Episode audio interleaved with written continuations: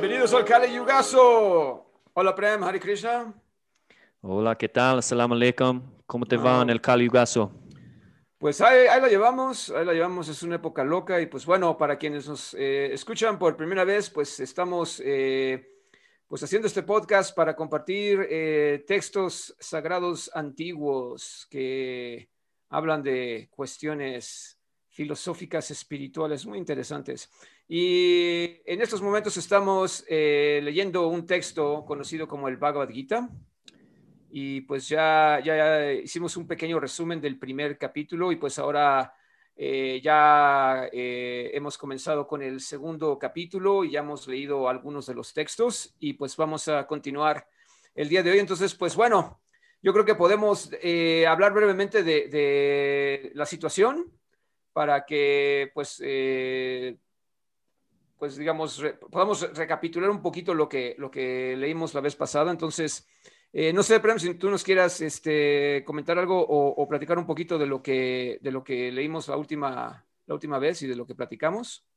Sí, puedo. Ajá. Eh, pero antes, yo quería decirte, ¿no? Porque no he tenido chance de hablar contigo eh, acerca de un viaje que, que tomamos yo y, y mi esposa. Salimos de la ciudad, fuimos a... Queríamos un poco de naturaleza, ¿no? Y subimos a una montaña, había muchos árboles y encontramos un lugar eh, arriba de todo y, la vista era precioso, ¿no?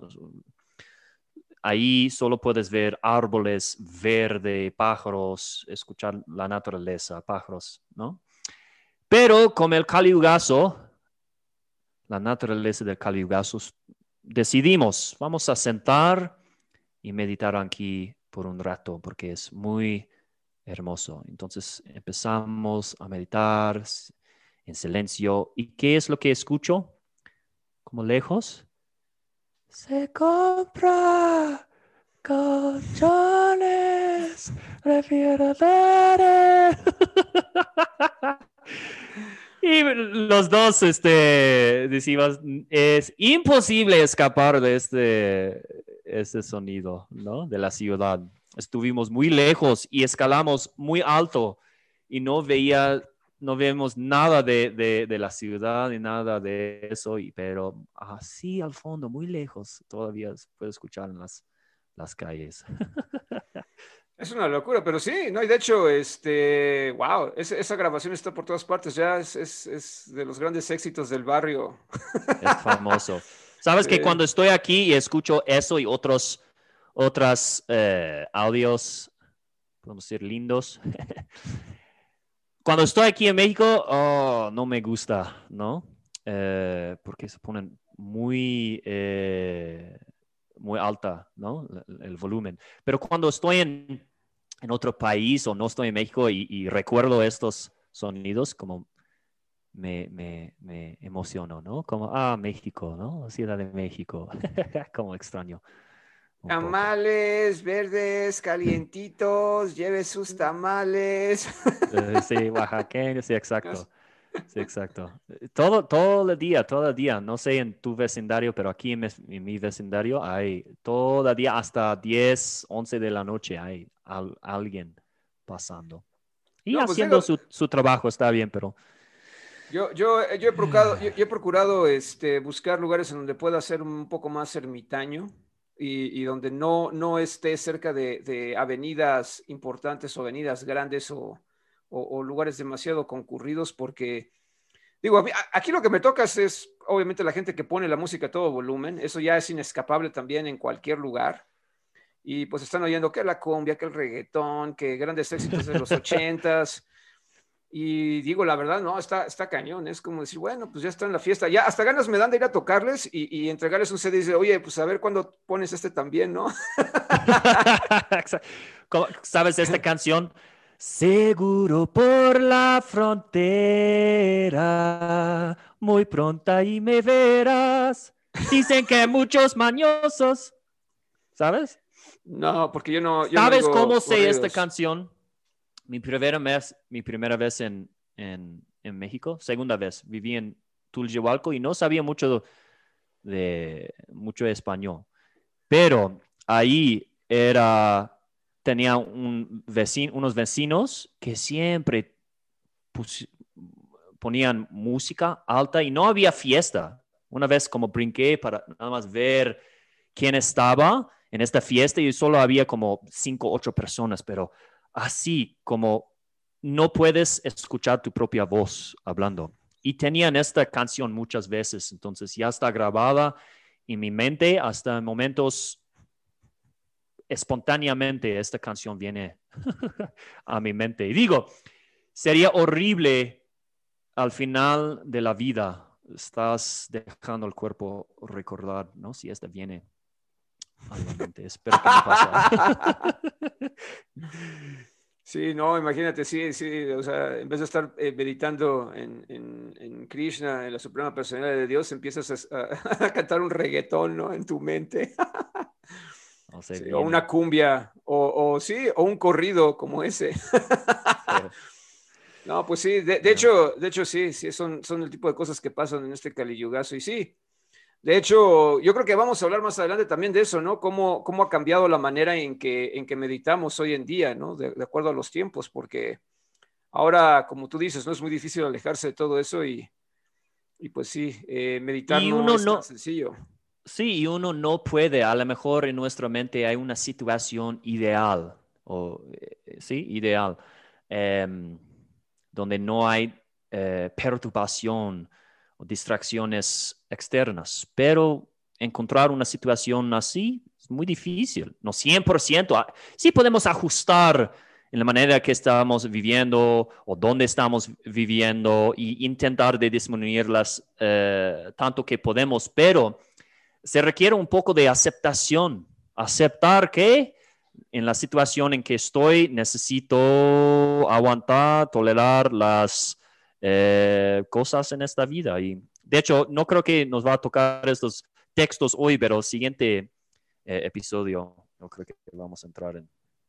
Ah, claro, no, y de hecho lo interesante es que eh, también Krishna nos va a, pues a disipar muchas dudas de, de, qué hacer en diferentes circunstancias y cómo poder llevar a cabo, digamos, una, una meditación eh, independientemente de cuál sea nuestra circunstancia, ¿no? Y pues bueno, eso va a ser muy interesante de ver, pero ahora, eh, quería recapitular lo que había pasado eh, en, la, última, la última vez que estuvimos este, leyendo los textos y que empezamos este segundo capítulo y pues estábamos en que, nos quedamos en que Arjuna le entra un ataque de pánico, no quiere pelear y Krishna le pone un mazo.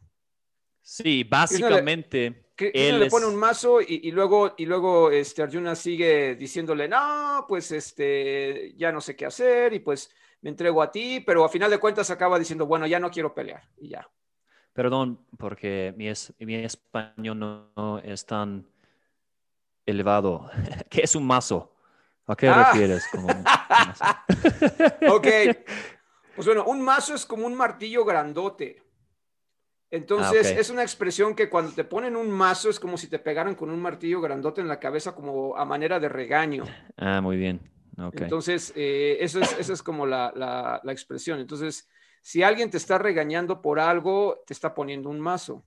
Sí. Entonces, digo, de alguna manera, de alguna manera Krishna hace esto, pero no, no, no como nosotros entendemos un mazo, porque digo, Krishna no lo está haciendo de una manera eh, pues obviamente eh, eh, ni enojado ni molesto, por supuesto. Digo, Krishna es la suprema personalidad de Dios y sabe lo que sabe perfectamente lo que le está pasando a Arjun, lo entiende perfectamente porque pues obviamente él sabe lo que está en su corazón y lo que está en su mente.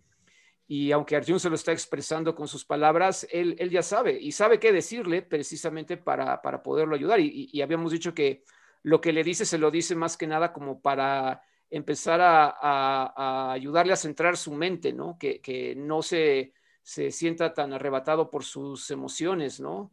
Y, por esa confusión, sino que empiece como que a, disipar un poco esa, emoción tan, tan, tan fuerte que está experimentando y que empiece a, centrarse un poquito más para poder también eh, entender lo que le va a, explicar. Entonces, a final de cuentas, pues acabamos con que Arjun dice que ya no quiere pelear y pues Krishna le va a responder a todo esto, ¿no? Y esto es lo que vamos a ver ahorita. Entonces, Pues yo creo que vamos a, leer entonces lo que sigue. Entonces vamos a, seguir en el, en el, texto 10, terminamos en el texto 9 y entonces eh, comienza entonces en el texto 10 eh, y dice así, nuestro poderío es inconmensurable y estamos perfectamente protegidos por el abuelo Bhishma, mientras que la fuerza de los pándavas, cuidadosamente protegida por Bhima, es ilimitada.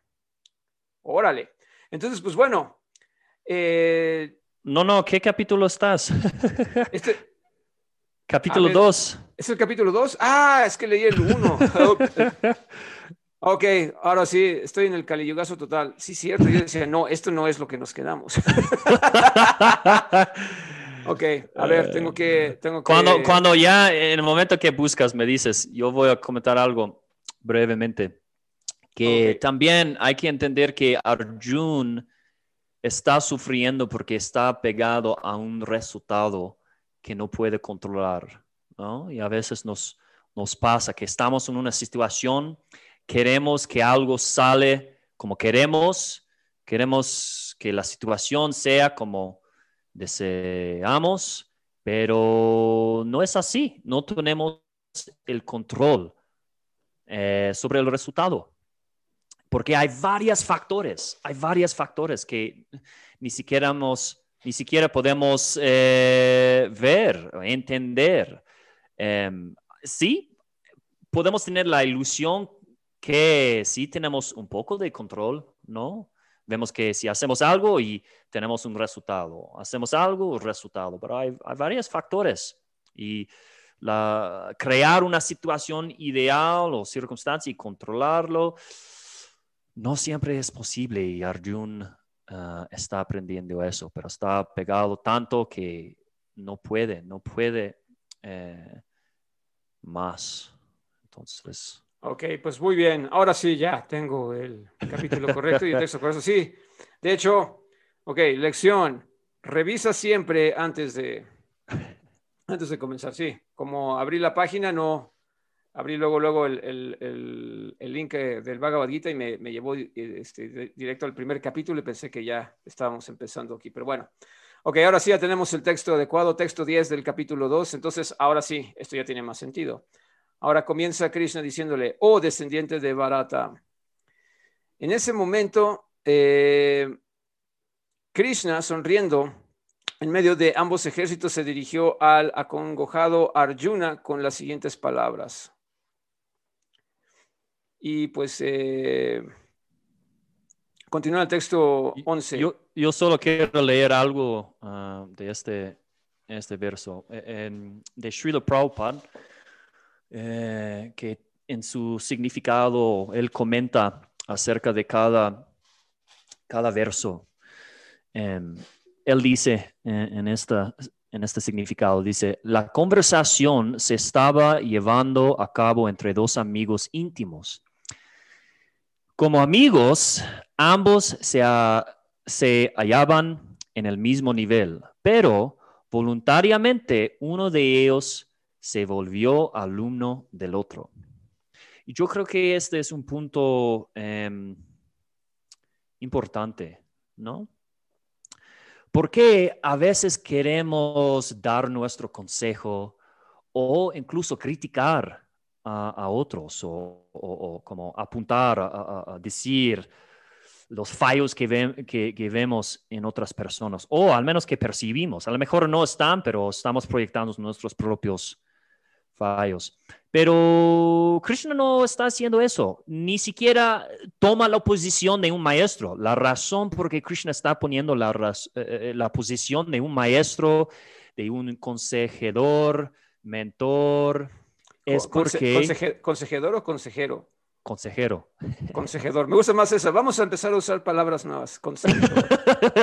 ok, tú me corriges, ¿no? Cada vez que... Consejero. Eh, ¿Por qué Arjun está eh, cambiando su posición voluntariamente? No es como em, de que Krishna está eh, forzando forzando. Forzándolo, ajá. Sí, forzándolo. O no, Krishna no está egoísticamente poniendo a sí mismo encima de, de, Arjuna. No, Arjuna está tomando una posición humilde porque entiende, como hemos practicado la, las sesiones pasadas, eh, dejando su, su, ego y tomando la posición de que necesito ayuda y voluntariamente. Y este es, ese es muy importante, que es voluntariamente, ¿no? Si nadie te está preguntando o pidiendo ayuda de ti, a lo mejor puedes ofrecer, pero tomar esta posición ¿no? de orgullo, de yo, yo tengo las eh, respuestas, o, ¿no? Es, es... Pues, pues, yo creo que básicamente eh, ya está en una situación en donde ya está desesperado. Y yo creo que también esta es una gran lección, ¿no? Eh, podemos ver que muchas veces no, no estamos dispuestos a tomar una, una posición humilde hasta que ya no nos queda de otra. Y por ejemplo, es como, como ese ese eh, dicho popular, ¿no? De que no hay ateos en las trincheras, ¿no? O sea, en una guerra, pues obviamente eh, todo el mundo está en una situación tan intensa, tan fuerte, que ya no, ya no cabe ese orgullo y toda esa, eh, todo, ese ego, todo ese ego falso, sobre todo en una situación en donde estás confundido, desesperado y no sabes qué hacer. Entonces yo creo que más bien cuando estamos en una situación así, tenemos que verlo como una oportunidad para crecimiento y para aprendizaje, porque podemos estar eh, más abiertos a, aprender cosas nuevas, ¿no? Si creemos que tenemos las respuestas a todo y, no, no estamos dispuestos a aprender más, pues entonces no vamos a llegar más lejos y no vamos a resolver muchas cosas también, porque eh, obviamente nuestro conocimiento es muy limitado, o sea, nosotros estamos limitados por nuestros sentidos, nuestra percepción, nuestra interpretación, experiencia y entendimiento de las cosas. Entonces, eh, basamos todos nuestros juicios y todo lo que, lo que pensamos y, todo lo que determinamos, pues eh, nada más en esto.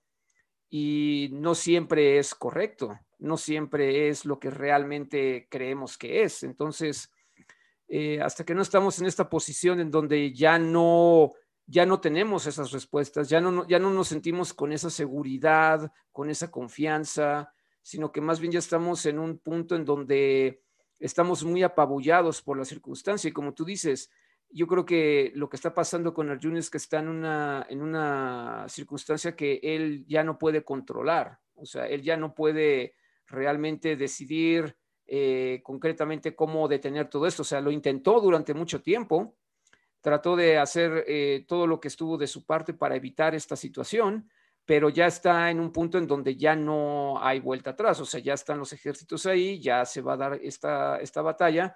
Y, entonces, pues, eh, está yo creo que, pues, muy conflictuado y desesperado sin, sin saber. Yo creo que también podemos verlo así, ¿no? Él, él creo que tampoco sabe eh, realmente cómo entender esta circunstancia. O sea, él lo entiende desde su muy limitada eh, eh, o sea, percepción y, como no lo puede de alguna manera como, como entender, ¿no? De, por qué tuvo que llegar a eso, por qué tiene que pelear con, con, estas personas que son queridas para él, por qué tiene que estar en esa situación y que está dispuesto hasta decir, o sea, yo, yo prefería votarlo todo, ¿no? O sea, si yo, yo quisiera no tener que hacer esto y, alejarme y, no, no, tener que, pasar por esta situación. Entonces, eh, él, cree que, tal vez eso es lo mejor y por eso hasta acaba diciendo que ya no quiere pelear porque no, no, no, no siente que, haya una razón real para hacerlo y, ya está muy, pues muy desesperado, ¿no? Entonces,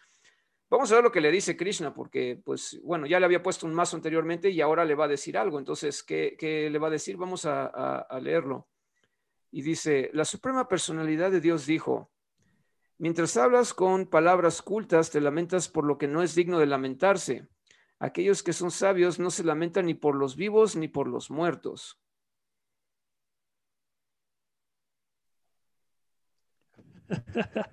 ¿Por qué esta cara? Para los que están escuchando no pueden ver eh, tu cara, pero una cara de como confusión. ¿Por qué? Pues digo, la verdad es que está fuerte esto, ¿no? O sea, yo creo que leemos algo así y estamos pensando, ok, va a pelear una guerra, va, van a morir muchas personas, eh, obviamente va a ser algo terrible, Eh, yo creo que si pudiéramos eh, platicar con alguien que realmente ha estado en una guerra y en una situación en donde se genera este tipo de violencia, eh, te va a decir que no es agradable en lo más mínimo, que no es algo que, le, desearía a nadie que, pasara por algo así. Y sin embargo, o sea, lo que Krishna le, está diciendo en este momento es que se está lamentando por algo que no es digno de lamentarse o sea, está a punto de pelear una guerra, está a punto de, enfrentarse a sus seres queridos y, de, pues, tener que, luchar con ellos y hasta tener que matarlos. Y, le dice que no es digno de lamentarse. Y le acaba diciendo que los sabios no se lamentan ni por los vivos ni por los muertos. O sea, si nosotros lo comprendemos desde nuestra experiencia, pues nos puede parecer muy cruel que diga algo así, ¿no? Sí, pero yo creo que Arjun necesita este como choque, este para sacarle de su indulgencia emocional. Em, ya, ya está regañándolo, ¿no? Krishna está regañándolo todavía. Em, está diciendo básicamente, personas que son ocultas, tienen educación, inteligentes, eh, actúan de una forma. Y aunque tú, con tus palabras ocultas y, como quieres presentar a mí que eres una persona así oculto, inteligente, dármica, eh, no estás actuando así, ¿no? Hay una incongruencia de tus acciones y tus palabras. Tenemos una dicha en inglés, ¿no? Um, yo creo que en español también. Lo que, lo que haces habla tan lo que, lo que tú haces habla tan fuerte que ni siquiera puedo escuchar lo que estás diciendo, ¿no? De otra manera es como tus acciones eh, son más fuertes que tus palabras. Y aunque estás diciendo estas cosas, estás actuando de una forma diferente, porque todo lo que estás diciendo y todos los argumentos que estás presentando es de alguien que realmente entiende el valor y propósito eh, de la vida. Y como tú has, y, Krishna está, ¿no? Con este punto, has peleado en montón de guerras, has peleado en montón de eh, eh, batallas eh, y no, nunca tenías tanta sufrimiento hacia las personas que iban a dejar el cuerpo en este momento. Entonces, como un un choque para él mentalmente, emocionalmente, para elevar la conversación, porque Arjun está en su burbuja de, su realidad y no puede percibir que, que a lo mejor hay una realidad más allá de lo que está experimentando. Y yo creo que todos hemos estado en una situación así, ¿no? Donde eh, nosotros ayudamos, eh, eh, ¿no? Hemos ayudado a, amigos o familiares que estaban en una situación difícil y para nosotros, ¿no? Ver a ellos sufriendo, sí nos, nos mueve el corazón, sentimos mal para ellos, pero no estamos tan mal como ellos, eh, porque entendemos, podemos ver una panorama más amplia, más grande. Y eh, ver cosas que ellos no pueden porque están bajo el control de sus emociones y apegos y intentamos de ayudarles, eh, dar papachos. A papachos. A papachos. Y... Papachos, suena como garnacha. Quiero un papacho con salsa verde, por favor. Bueno, también es una, este funciona una clase de español para mí. como em, las pupusas nosotros hacemos papachos. Papachos, unos papachos. Damos unos papachos para, para ellos. Que... Con salsa verde. Con salsa verde. Y eh, o hemos estado en la posición de, no, estamos en nuestra burbuja, realidad, no percibimos nada y acercamos a alguien que nos puede ayudar. Y no es solo no que no te preocupes, todo va a salir bien. No, hay que ver lo, bueno en esta situación. ¿no? Yo personalmente no me gusta este tipo de ayuda, consejo, aunque viene del corazón y ayuda, pero eh, a lo mejor necesitamos a alguien y, es muy bueno tener personas en nuestras vidas que nos conoce, conocen nuestra naturaleza, la forma que pensamos y que nos puede ayudar a elevarnos un poco para empezar. A lo mejor no podemos percibir eh, una realidad fuera de nuestra circunstancia completamente, pero al menos empezar a percibir oh, este no va, hay algo más. No voy a estar en esta situación siempre, si hay algo más, ¿no? Entonces, Krishna ni siquiera empieza, el Bhagavad Gita comienza, Arjuna ha eh, preguntado un montón de, em, y ha hecho muchas preguntas a, a Krishna y Krishna ni siquiera está empezando con alguna de estas preguntas. Está empezando con ¿por qué estás actuando así? Una persona sabia que conoce el valor de la vida no lamenta por los muertos o los vivos. Y puedo decir algo interesante sobre el sánscrito. ¿Así me estás pidiendo permiso? sí. No, sí, por, supuesto, adelante a ver. Porque es, es, muy interesante. En, el sánscrito dice katasum y agatasum. Katasum significa los que han dejado el cuerpo y agatasum significa los que no han dejado el cuerpo. O sea, los que dieron el gatazo. Sí. Entonces, que nos, nos pone a entender que todos vamos a dejar el cuerpo, todos vamos a morir de alguna forma. Sí, dieron el gatazo de muertos. No, pues, sí, no, es, es, es interesante porque eh, digo, yo lo, yo lo veo de esta manera, o sea, cuando, cuando comentabas eso, ¿no? De, de, que por qué Arjun nunca había tenido esta, como esta reacción, ¿no? Ante una situación cuando ya había peleado tantas batallas anteriormente y también ya había matado a, otros guerreros en otras guerras y, y, y, pues bueno, no, no es como si fuera la primera vez que iba a enfrentarse a una situación así, pero claro, eh, pues no, no eran sus, eh, sus bienquerientes, ¿no? no era su familia, no eran sus amigos, sus maestros. No, no es lo mismo, ¿no? Eh, yo creo que cuando tal vez estás en un campo de batalla y no conoces a las personas con las que vas a pelear, o sea, no tienes, digamos, una conexión humana, familiar, de amistad, sino que pues estás más, más eh, desconectado, deshumanizado, o sea, tú ya tienes una idea de que es tu enemigo y de que es una persona que te va a matar a ti si tú no la matas y además no, no tienes ninguna conexión personal con, con, con esas, eh, esos eh, guerreros o esos soldados. Mm.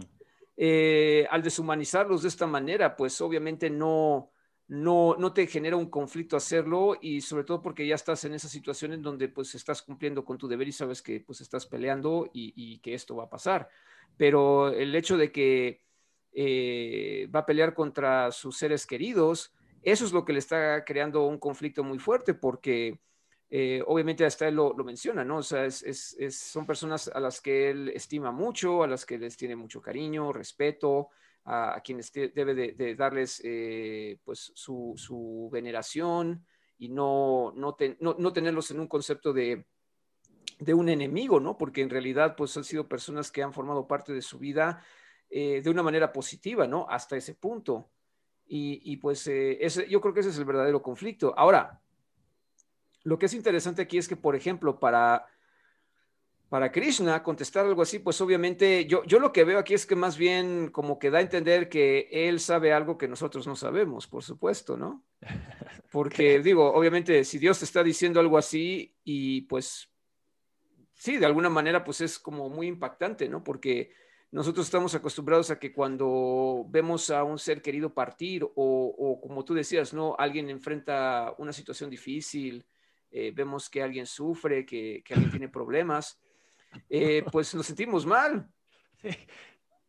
¿Qué pasó?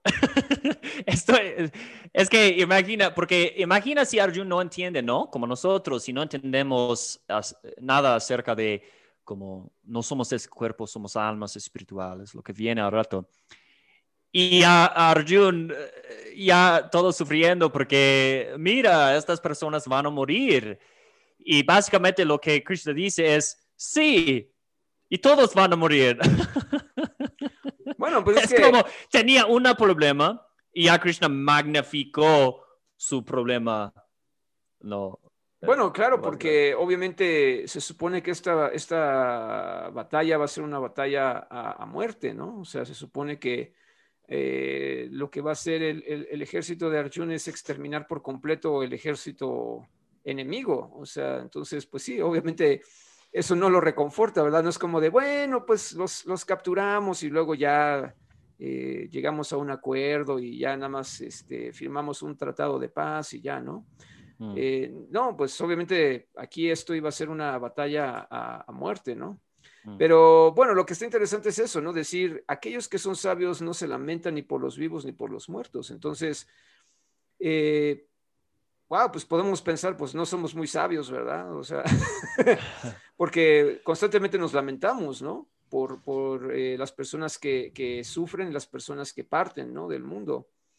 Y, y yo creo que, pues eso también está muy asociado a, a, pues a nuestra ignorancia, ¿no? De, de, de pues de, de, lo que eso implica y de lo que eso realmente significa. Y aquí, pues Krishna básicamente, pues como que te dice algo muy fuerte, que te hace pensar, bueno, ¿por qué está diciendo esto, no? ¿Por qué me dice que, que, no, que no me debo de lamentar cuando veo todo este sufrimiento y cuando pues me enfrento a algo como la muerte, ¿no? Que para muchas personas es algo muy incierto, o sea, independientemente, la mayoría de las personas eh, tienen miedo a la muerte porque no saben qué pasa cuando uno muere. Mm. Y, y, es, y es algo que pues obviamente eh, pues sí, preocupa y, hasta aterra a muchas personas, ¿no? Sí. Y lo que también es importante, ¿eh? porque una persona, como mencionas, ¿cómo no voy a sentir triste si mi papá deja el cuerpo? ¿No? Ok, entiendo que no, este, mi papá, un amigo querido, hermano, esposa, hijos. Si, em, ok, a lo mejor entiendo que eh, siguen siendo en existencia. Pero no tengo contacto con ellos. Y por eso lamento. Por eso estoy triste. Y una historia del Mahabharata, eh, de donde viene eh, el Bhagavad Gita, Bhagavad Gita es dentro del Mahabharata, es en la batalla, un spoiler. ¿eh? En la batalla, Arjuna pierde su hijo, su hijo muere ha matado y, y toda la noche después de la batalla, Arjun está eh, triste, triste. Y uno puede pensar, ok, ¿por qué no empieza el Bhagavad Gita de nuevo con Krishna diciéndole eh, todo lo que ya ha explicado?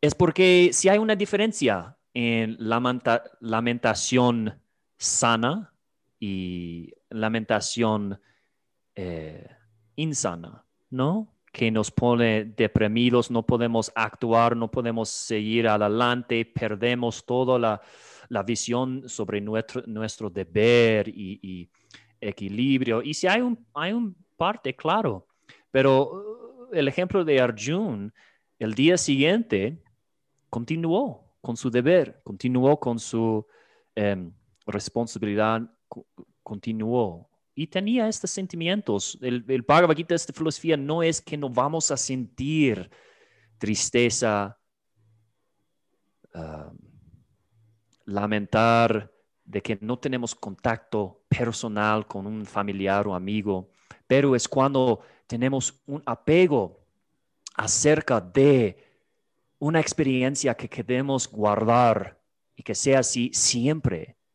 Y es un buen Em, reflexión, porque a lo mejor con esta visión podemos tomar nuestras relaciones más, em, con más, no con intensidad, pero con más em, cuidado y tratarlos como especial, porque sí son especiales, porque tenemos poco tiempo, como Krishna dice, por los que han dejado el cuerpo y los, por los que no han dejado el cuerpo aún. Entonces todos vamos a, dejar el cuerpo. Ah, por supuesto, digo, eso es algo, algo inevitable. Ahora yo creo que, eh, pues bueno, eh, Krishna está como de alguna manera también preparando eh, como el terreno para lo que le va a revelar con respecto a esto y sobre todo también eh, no nada más para beneficio de él, porque obviamente Krishna eh, sabe que pues eh, estas palabras pues van a, van a pues quedar ¿no? grabadas en, esta escritura y pues obviamente también va a ser una guía para todos nosotros, ¿no? Y, y, nos va a ayudar a entender pues algo más elevado que nos pueda ayudar a sobrellevar este, este sufrimiento, ¿no? Y estas emociones que vamos a experimentar. Y yo estoy de acuerdo. O sea, uno tendría que ser de piedra para no, no sentir nada. Y una cosa es, eh, como bien dices, ¿no? O sea, entender las cosas a pesar de lo que podamos experimentar y lo que podamos sentir. Y otra cosa es dejar que las circunstancias y que esas emociones nos, nos hundan y nos pierdan. Entonces, y digo, para, para muchas personas es difícil porque creo que llega un momento en que como que nos identificamos tanto con, con, alguien o con algo y, lo valoramos a un grado, eh, pues, eh, como tú dices, ¿no? Con una intensidad que, que cuando, digamos, como que se voltea la balanza, ¿no? De que, como tú dices, no, alguien está ahí y de repente no está.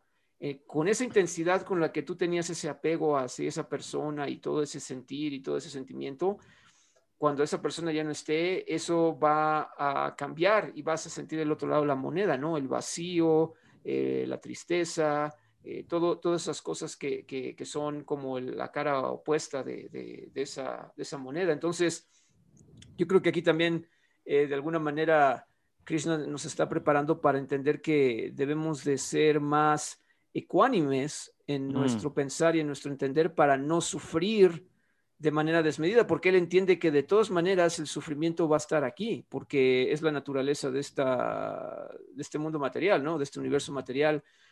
O sea, eh, obviamente aquí pues todos eh, eh, nos enfrentamos a, las diferentes miserias del mundo, ¿no? Y, mm. nadie se escapa, ¿no? Todos nos vamos a enfermar, todos vamos a, a padecer dolor de algún tipo, eh, algún infortunio, o sea, desde el clima hasta lo que puedan hacer otras personas, ¿no? Entonces, mm. eh, vamos, a, vamos a sufrir inevitablemente, pero Cristo también nos está diciendo que podemos eh, entenderlo de una manera que no nos hunda, que no nos lleve a la desesperación total. Entonces, vamos a ver lo que, lo que continúa diciendo, porque esto, que sigue también es, es muy interesante. Y aquí está como que la primera clave de lo que nos quiere revelar, ¿no? Dice, eh, nunca hubo un tiempo en el que yo no existiera, ni tú, ni todos estos reyes, y en el futuro ninguno de nosotros dejará de existir. Mm. Órale. Entonces, pues aquí de alguna manera ya Krishna le está diciendo, mira, o sea, casi casi como, bueno, pues no pasa nada. O sea, O sea, aunque, aunque creas que, estas personas están muriendo en realidad, eh, eh, lo que está muriendo pues es este, pues es el cuerpo, ¿no? Entonces digo, está preparando esto para que lo podamos entender de una manera que, nos ayude a, poder también sobrellevar ese sentimiento de pérdida, ¿no?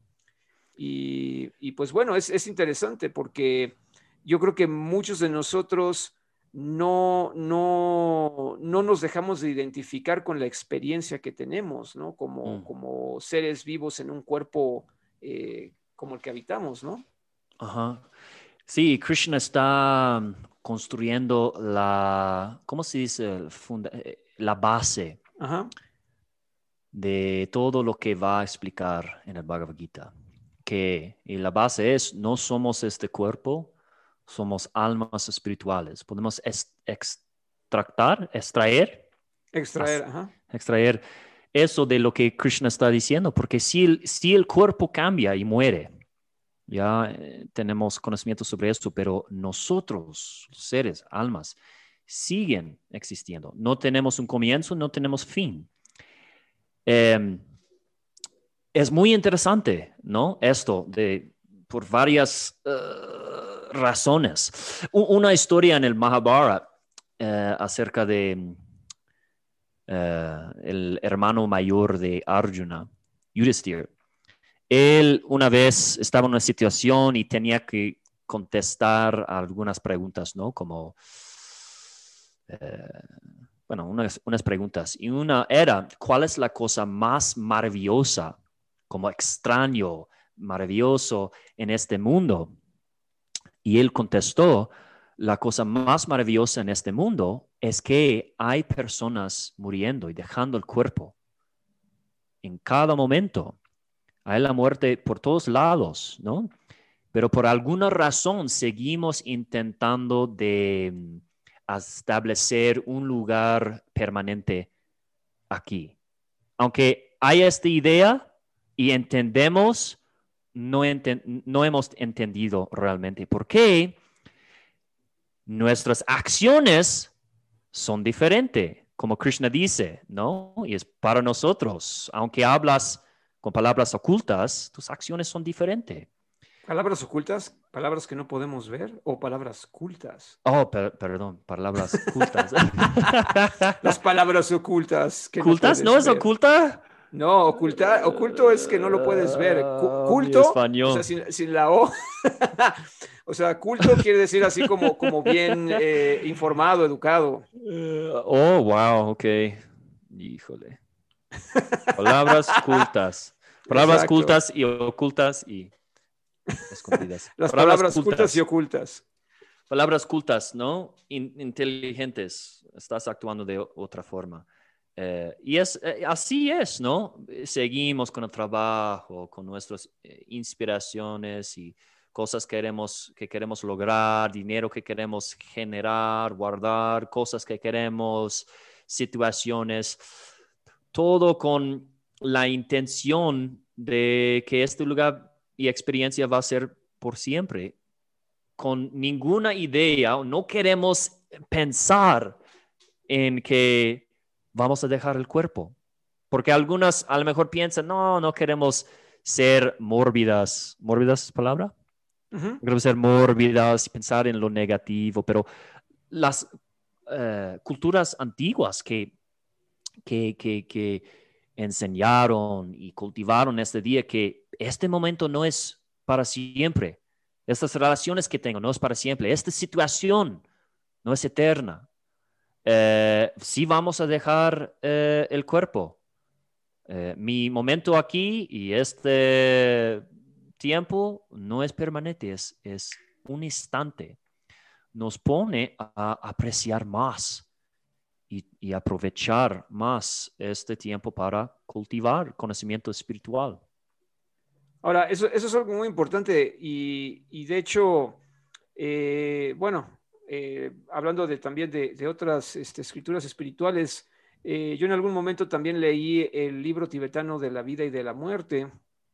Y de hecho ahí menciona algo muy interesante con, respecto a esto que estás diciendo, porque eh, en esa, digamos, con esa escuela espiritual, ellos ven la vida como una preparación para la muerte.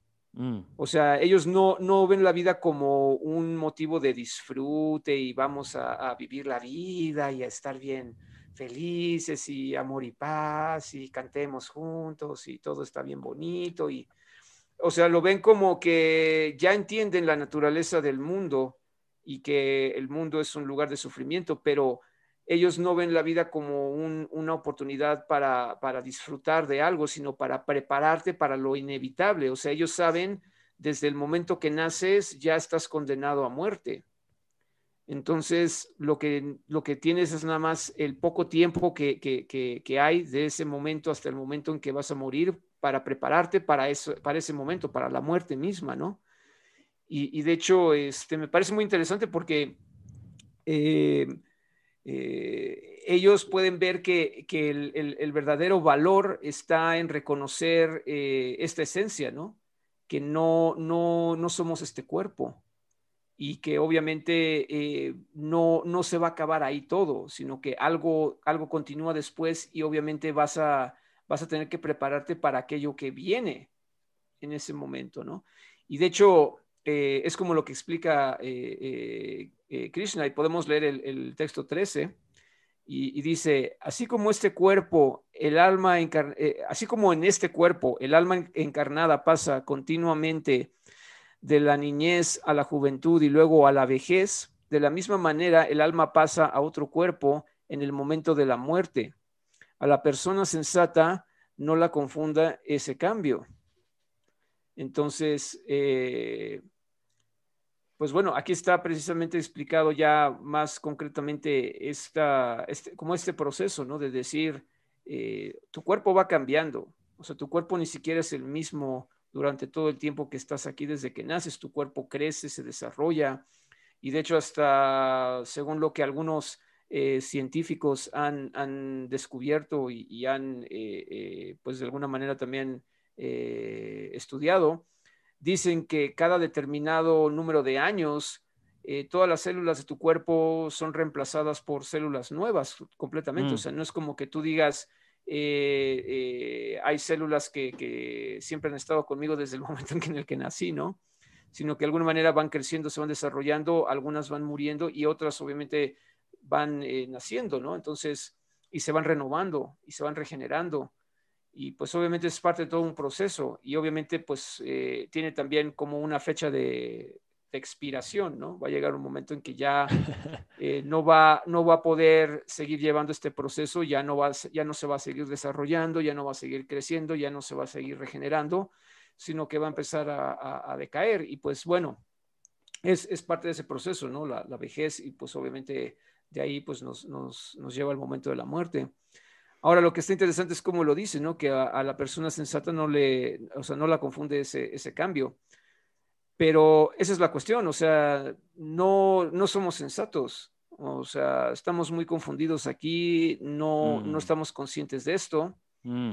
y, y no, no, no, no, meditamos en estas situaciones. Y aún, aún las personas que meditan mucho en esto o que pueden tener este conocimiento, la verdad, vamos a ser honestos, nadie sabe cómo va a reaccionar ah, en el momento de, una situación en donde uno pueda pues dejar eh, el cuerpo, ¿no? Y, morir. Es como, por ejemplo, eh, yo me acuerdo que, en algún momento escuché un relato. Eh, yo sé que tú conoces quién es Ram Das, ¿verdad? Sí. Sí, bueno, él, él este, bueno, también practica meditación y también, obviamente, eh, habla de la espiritualidad y, pues eh, imparte eh, seminarios, talleres, retiros, muchas cosas y, pues enseña pues principios espirituales, principios de meditación y todo. él tuvo una situación en donde al parecer tuvo una embolia o un derrame cerebral, algo, alguna situación por el estilo, ¿no? Y, fue una situación que lo agarró, obviamente, pues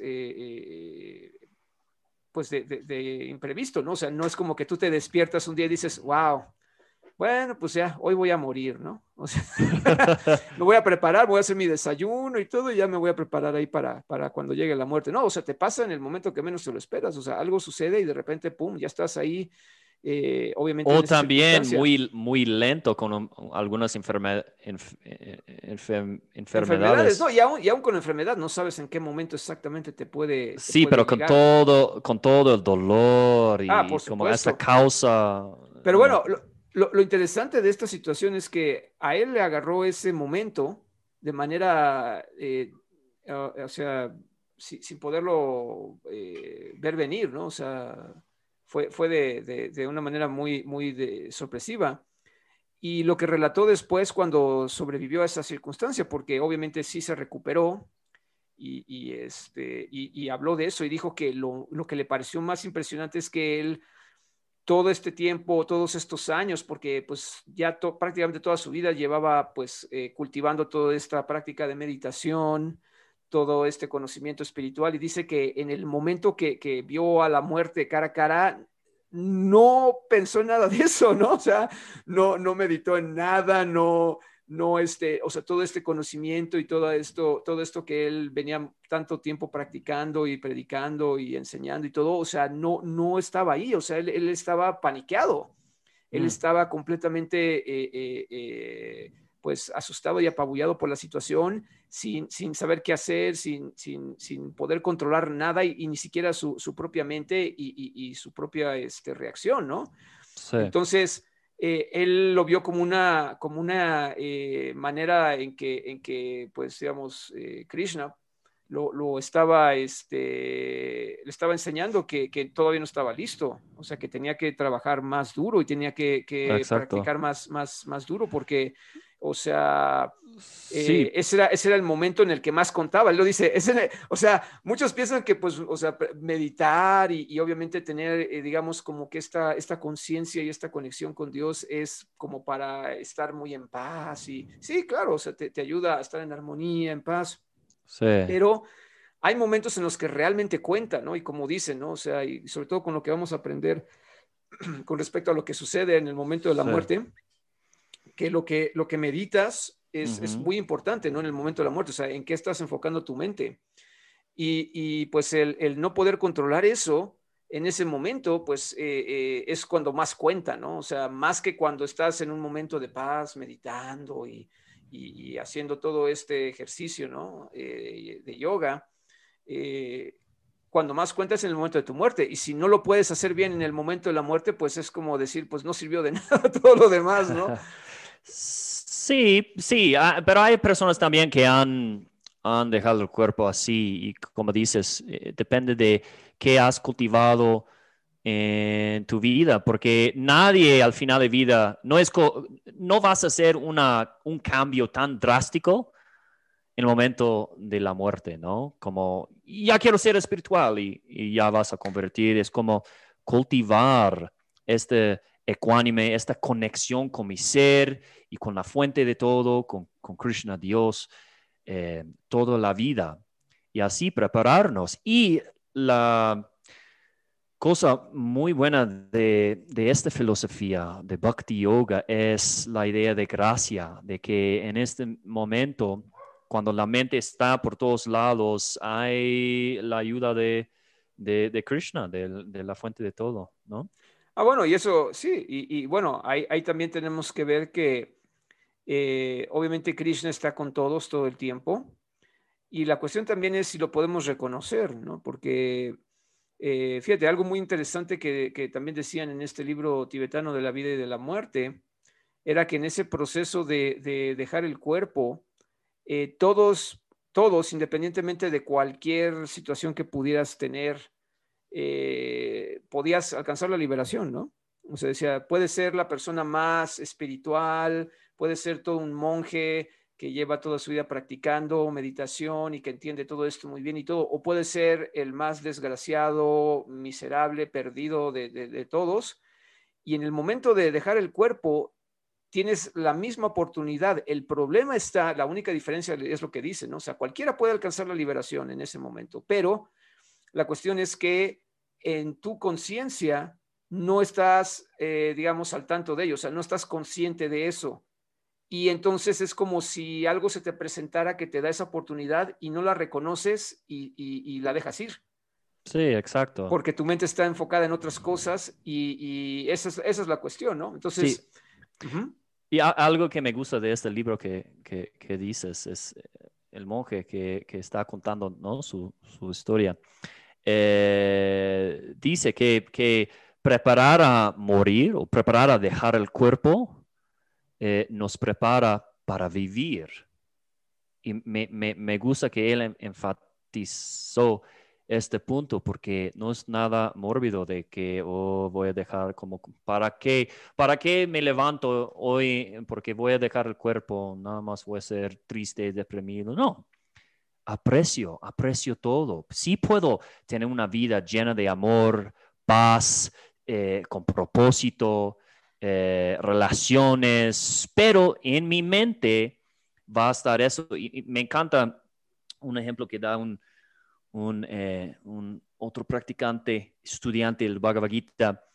Él dice, es como las, las estaciones del tren en la India, ¿no? que si has ido a una estación de tren en la India, entiendes que el tren va, son tren viejos que dejaron eh, Inglaterra cuando salieron de la India, entonces son muy viejos, van lento y paran todos llenos en, este, en los trenes y llegan a una estación en medio de nada, no, no una aldea aislada y todos salen, salen, salen, salen. Y todas estas personas como eh, toman un lugar, ¿no? Como, como el misma cosa sucede cuando estamos en un eh, viaje en, avión. Hacemos paradas, ¿no? En un lugar o, otro.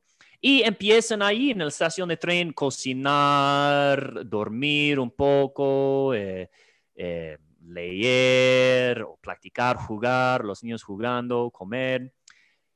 Y están muy, eh, son muy cómodos ahí, tienen su lugar, pero ninguna persona piensa que esta situación va a ser por siempre, porque la naturaleza de la eh, estación de tren es transitorio.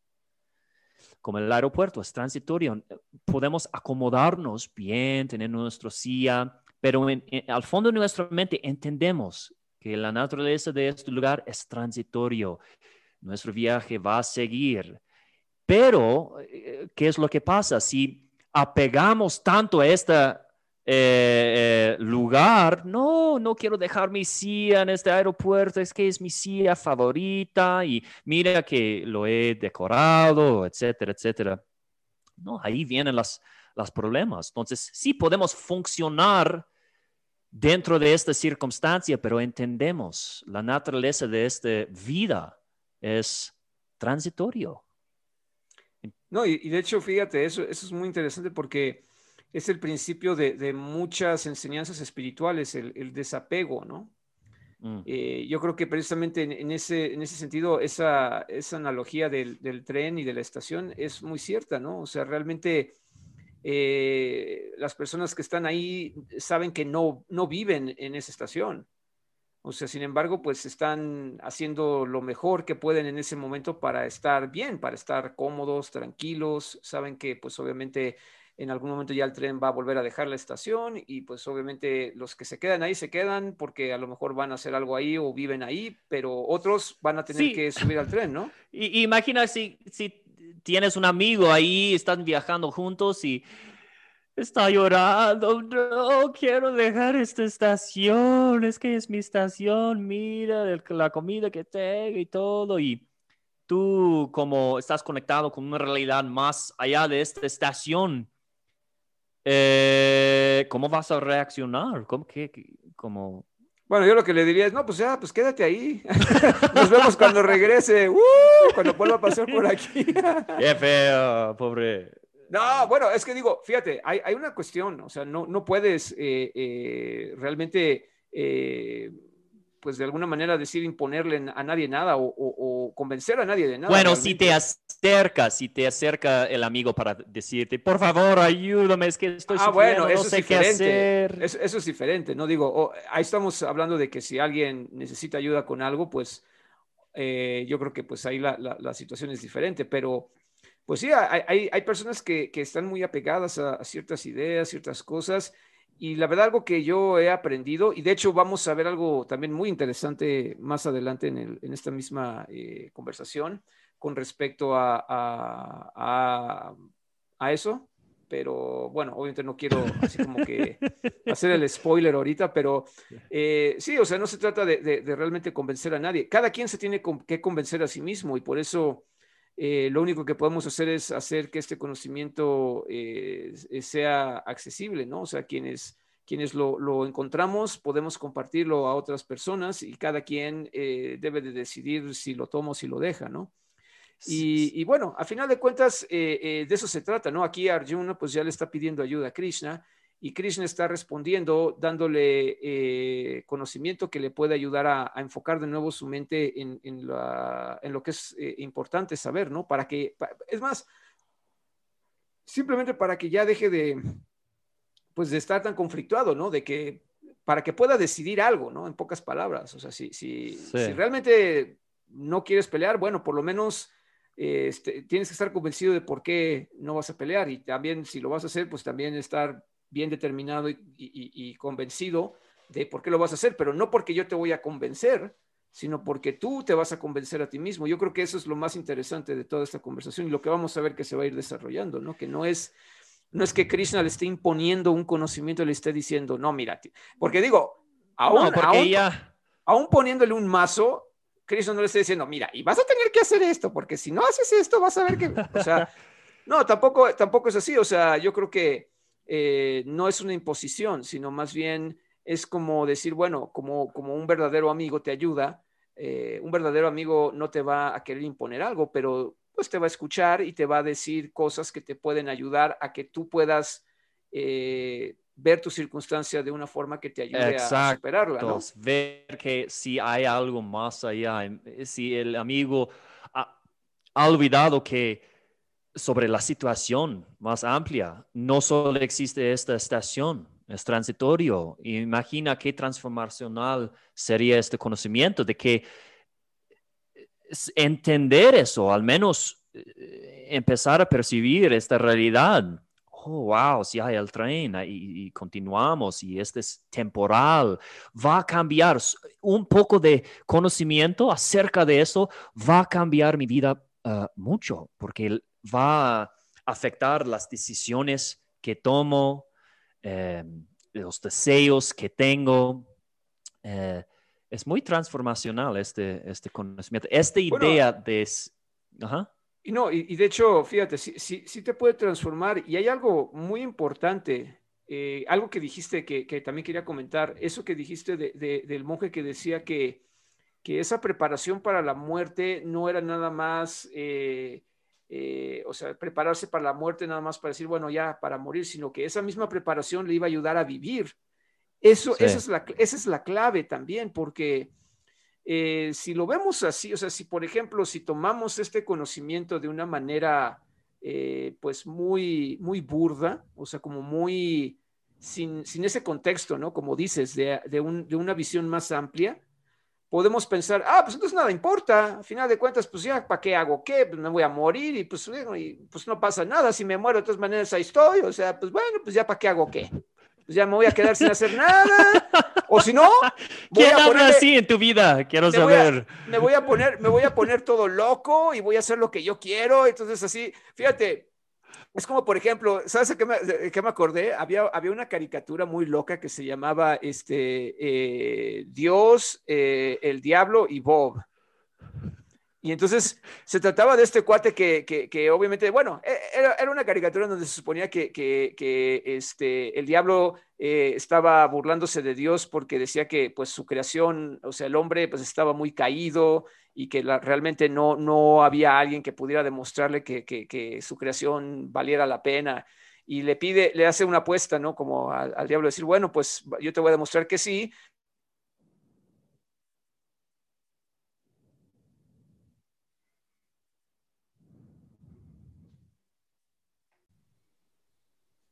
Ok, eh, como que nos desconectamos un momento. ¿En dónde me quedé más o menos? No más recuérdame por dónde me quedé. Historia de Bob. Ah, la historia de Bob. Ah, ok.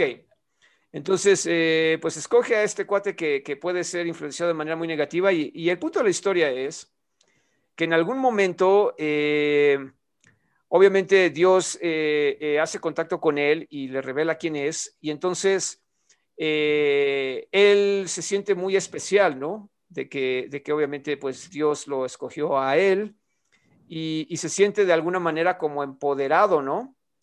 Y, porque eh, pues como que de alguna manera le pregunta que si él es, este, que si él es especial y, le dice Dios, sí, claro, tú eres, tú eres este, especial, ¿no? Para mí. Y entonces él se siente como que, ah, pues si soy especial para Dios, entonces nada me puede pasar. Entonces empieza a hacer cosas muy locas, ¿no? Empieza a hacer eh, pues cosas muy, muy peligrosas y muy arriesgadas. Entonces, la, última que hace así, lo, loquísima, es que se avienta de un avión sin paracaídas, ¿no? Entonces piensa, no, pues puedo hacer lo que sea, me puedo aventar de un avión sin paracaídas y no me va a pasar nada porque soy este, especial y, casi casi el escogido de Dios, ¿no? Entonces, pues ya está cayendo y en ese momento que está cayendo se le aparece Dios y le dice, Bob, ¿qué estás haciendo? Le dice, no, pues tú me dijiste que soy, tu, este, que, soy, que soy especial para ti y, y, y todo. dice, bueno, Bob, o sea, es especial para mí como todos son especiales para mí. O sea, sí sabes que vas a morir, ¿verdad? entonces, entonces ya se queda todo choqueado de, ¿cómo? Y dice, sí, o sea, así como tú eres especial, todos son especiales. O sea, no, no me refería a que, a que tú fueras más especial que otros y, y no es para que estés haciendo este tipo de locuras. O sea, pues te vas a morir, o sea, te aventaste sin paracaídas, pues te vas a morir. Entonces, pues digo, afortunadamente, obviamente, pues como es la, caricatura, pues se, topa con otro paracaidista que también está cayendo y se agarra de él. pues ya, ya por fin llega a la tierra y pues ya ni siquiera deja ir al pobre paracaidista, se ve al paracaidista así ya caminando con el bobo agarrado de la espalda, que no lo deja ir. Entonces, bueno, el punto es ese, ¿no? Que, que que precisamente eh, no hay que usar este conocimiento de una manera irresponsable y creyendo que, que, uno no, ya no tiene ninguna, ninguna razón de, de, por qué hacer algo, si de todas maneras no, casi casi como que no pasa nada o, o cosas así absurdas, porque eh, como tú dices, la, la, enseñanza está en que para poder trascender y, y pues ir al siguiente nivel a la hora de dejar el cuerpo, uno debe de prepararse para estar en una conciencia que te ayude a ir a ese lugar.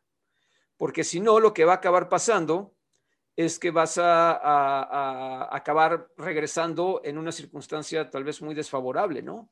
Porque eh, en donde está tu mente, pues eh, ahí es donde vas a ir a la hora de, de, morir, ¿no? Entonces, si tienes muchos apegos aquí materiales o si tienes muchos conflictos que te, pues que te absorben, pues vas a estar meditando en todo eso a la hora de tu muerte, entonces vas a tener que volver a regresar aquí otra vez y, vas a tener que, seguir en este círculo karmático. Entonces, esa es la responsabilidad. Entonces, al decir que, que tú vas a eh, eh, llevar una vida que te prepare para morir y que al mismo tiempo te va a ayudar a vivir, quiere decir que vas a poder vivir bien, correctamente, que vas a estar en una conciencia equilibrada, tranquila, armoniosa, y que a la hora de tu muerte puedas ir a ese lugar al que quieres ir, donde pues obviamente vas a estar mejor que en esta circunstancia y no tengas que regresar a seguir sufriendo las mismas situaciones aquí.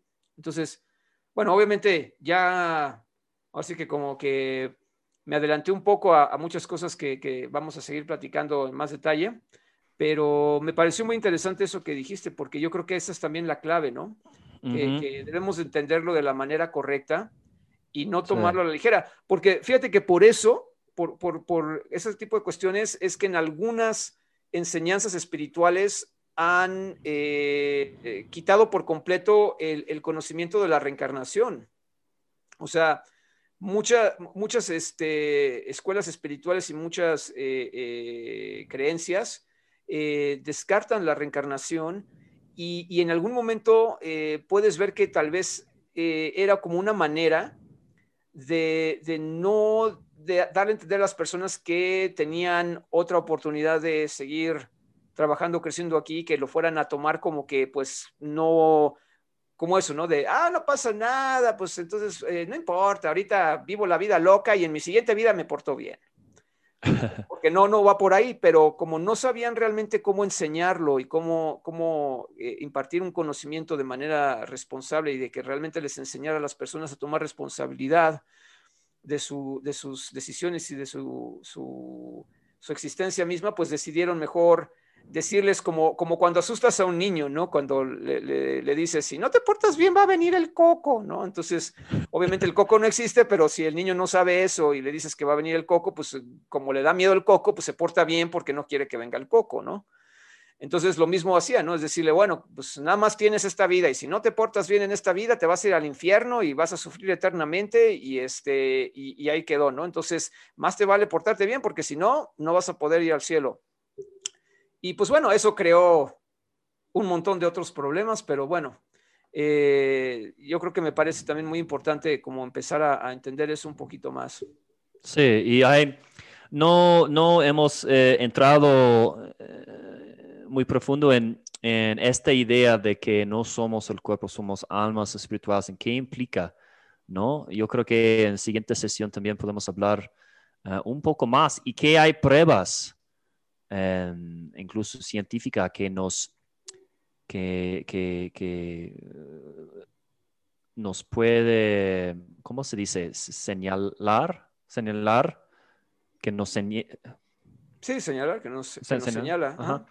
Que sí hay una diferencia entre el cerebro y conciencia o, o, el ser. Eh, yo creo que eh, podemos desarrollar este tema un poco más en la siguiente. Ok, me, parece muy bien. Y sí, sí, de hecho es, es un tema interesante y de hecho también es, es, un gran debate porque pues es como todo, ¿no? O sea, así como, como hay quienes eh, eh, creen, hay quienes no creen y pues tienen, cada lado tiene sus argumentos, entonces pues aquí lo interesante es poder platicar de todo y pues eh, también dejar que cada quien pues digamos eh, eh, llegue a sus propias conclusiones, ¿no? Entonces, pues bueno, sí. me parece como un buen punto para, para terminar aquí, pues bueno, fue, fue una, una interesante conversación. Muy bien. Seguimos en el Kali Yugaso. Va que va. Pues hasta la próxima.